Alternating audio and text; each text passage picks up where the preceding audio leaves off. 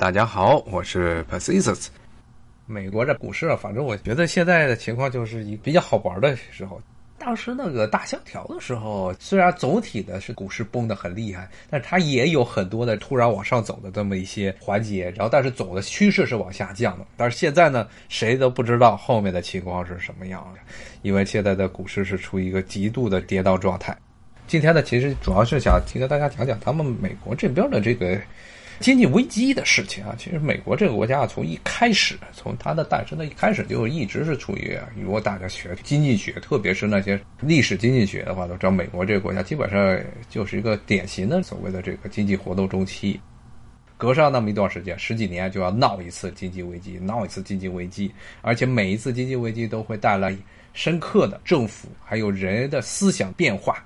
包括很多很意想不到的事情，都是在经济危机的时候。促使的，比如说美国十九世纪的后半叶，特别是从一八八零年代到九零年代开始的排华浪潮，当时非常疯狂的排华浪潮，把旧金山呢，把西雅图啊，很多的华人区、唐人街都给烧了，然后很多内陆的中西部的地区的华人不是被杀就是被抢，当时是非常吓人的排华浪潮。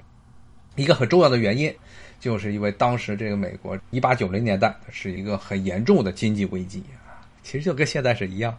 所以呢，出了这些事情，美国尤其政府啊，包括了很多的普通民众啊，他们出了问题的时候，首先想到的是找个地方甩锅。中国呢，这一次不光是亲历了历史，这其实是历史的重演。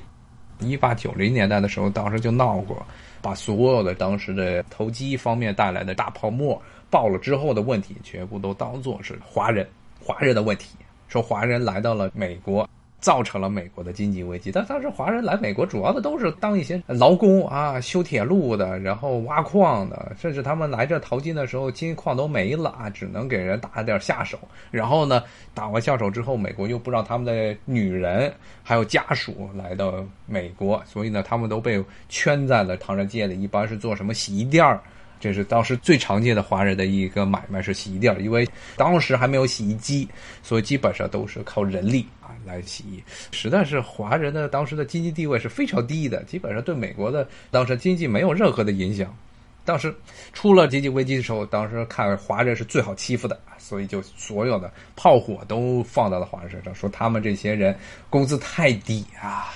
造成了白人的那些工人。他们也工资被迫向他们看齐啊！最荒诞的一个东西就是，当时很多的工会，就像昨天我说的那些工会，很多工会其实，在那个时代，十九世纪的时候就开始有些起源，有个是叫劳动骑士吧，这么一个工会啊，你听这名字好像挺有趣的，但是他们实际上是很右翼的这么一个工会，而且是宗教色彩非常严重。当时他们就说，不能让异教徒中国人。来这个美国抢他们美国的虔诚的基督教徒们的 岗位工位，所以当时的美国的排华浪潮不光是政府以及其实政府当时都没有像现在这么做引导很大，其实是很多的都是草根阶级主动的起来说是要排除华人，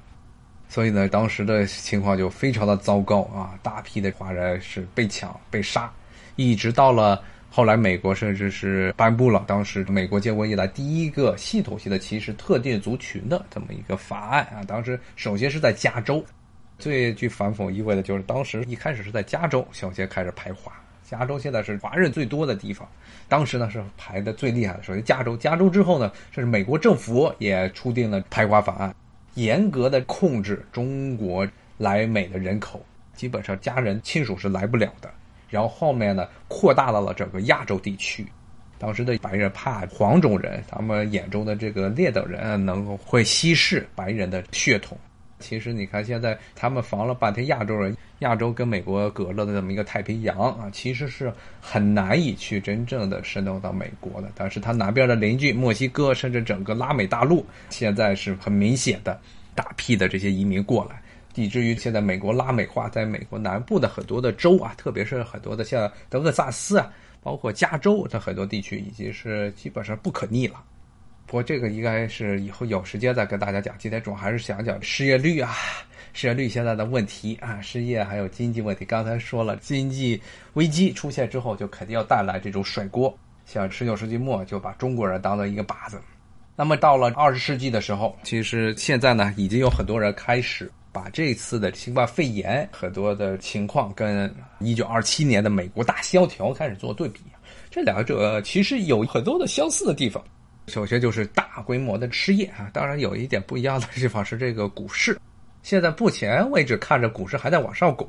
啊，但是能拱多久就很难说了。但是从失业率来说，现在失业的人口真的是实际上是从大萧条以来的最高点，是非常吓人的一个数据。当然，这部分的原因是因为所有的企业全部都关门了。但是呢，还有一个问题呢，就是现在银行，一九二七年当时大萧条一爆发之后，美国很大的一个问题就是银行开始惜贷，哈，银行不愿意放款。按照现在的经济学家的说法，就是说流动性啊，市场流动性变得非常差，非常差呢。因为银行都害怕钱到时出去还不回来，都不愿意借钱，不愿意借钱，很多的中小企业都要倒闭啊。这其实也是现在这个美国政府最担心的一个问题。所以我们看特朗普前一些日子说要颁布中小企业纾困的特别的基金，但是目前这个基金已经耗光了，没钱了。而且呢，很多的银行不愿意给中小企业贷款啊，就跟每次经济危机的时候是一样的啊，不愿意贷款。但是联邦政府这边的纾困基金呢，新增的款项还发不出来，原因又是在国会里头啊，这共和党和民主党为了具体的怎么样发这基金吵得不可开交啊，两边又撕的不行，所以呢，这钱又发不出来。如果是这样的话，很多这些中小企业可能就得不到。没有钱，缺乏现金流，到下一步就只能关门倒闭了，破产了。已经发了一点八万亿不够啊！美国这盘子多大呀？美国你无论如何，它也是世界上第一大经济体，他们这个钱很快的就已经发没了。现在呢，无论是美联储还是美国白宫，都在想尽各种办法印钱啊。像原来零八年的金融危机之后出来的这么一个问题，就是美联储疯狂的印钱，当时还弄了一个很好听的名字叫量化宽松。其实量化宽松，你你看它实际上干的事情就是印钱，它只要是把这印的钱拿来买这些公司的债。让这些公司拿到这美联储印过来的香喷喷的钱啊，然后呢，增加所谓的市场上流动性啊。至于印钞这个全世界买单的原因呢，就是因为美国本土投资它的回报率太低，所以这些美联储印过来的很多钱最后都跑到了国际市场上啊，在国际市场进行收割。像零八年的时候，很多的海外的企业，包括欧洲啊，包括亚洲很多公司，当时都受到了严重的冲击。这些美国这边印出来的热钱就跑到这些地方，大肆收购。啊，到去年时间上已经是差不多了。今天说了半天的经济问题啊，大萧条的问题，包括失业问题，但实际上还没有彻底讲开，因为这是很大很大的这么一个题目。呃，谢谢大家，那今天能够继续收听，咱们明天再见，拜拜。